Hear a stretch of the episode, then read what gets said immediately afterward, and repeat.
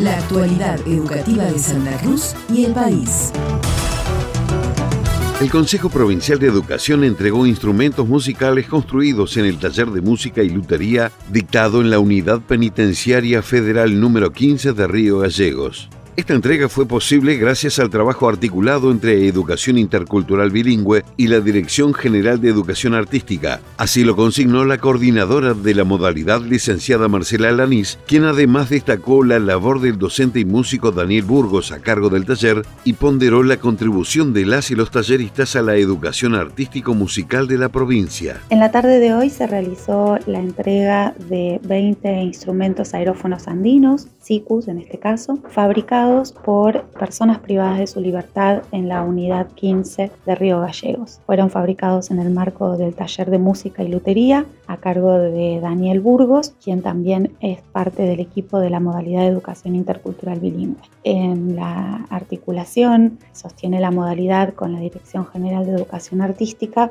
Nos pareció eh, que era muy importante que estos instrumentos fueran destinados a la Escuela Provincial de Música RECI Así que sus autoridades, el profesor Mariano Mozo y la profesora Susana Peralta, los recibieron esta tarde y serán destinados a la Orquesta Latinoamericana de Pico Truncado y Caleta Olivia de reciente creación. Fue un acto muy lindo donde además se conversó sobre la continuidad de este proyecto para seguir vinculando a las personas privadas de su libertad con espacios educativos y, recreativos del Consejo Provincial de Educación. Los ICU serán entregados a las orquestas latinoamericanas de Pico Truncado y Caleta Olivia, permitiendo potenciar las herramientas musicales disponibles para las y los estudiantes.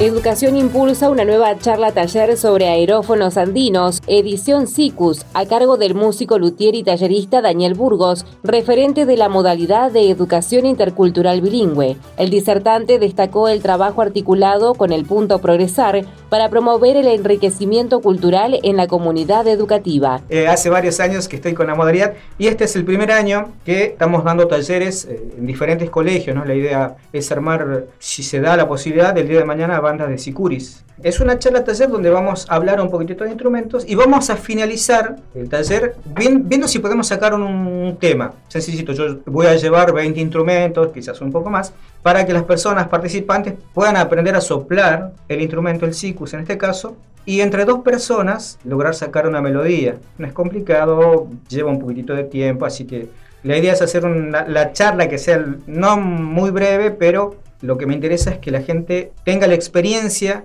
de lo que es sicuriar, que es el diálogo entre dos personas, sicuris, entre dos instrumentos y, sepan que este arte tiene, que es tan milenario no, no se ha perdido. El objetivo es explorar y aprender sobre los aerófonos andinos con un enfoque especial en el instrumento tradicional conocido como siku, permitiendo sumergirse en la cultura musical de los Andes y descubrir la historia, el uso y las técnicas relacionadas con este singular instrumento.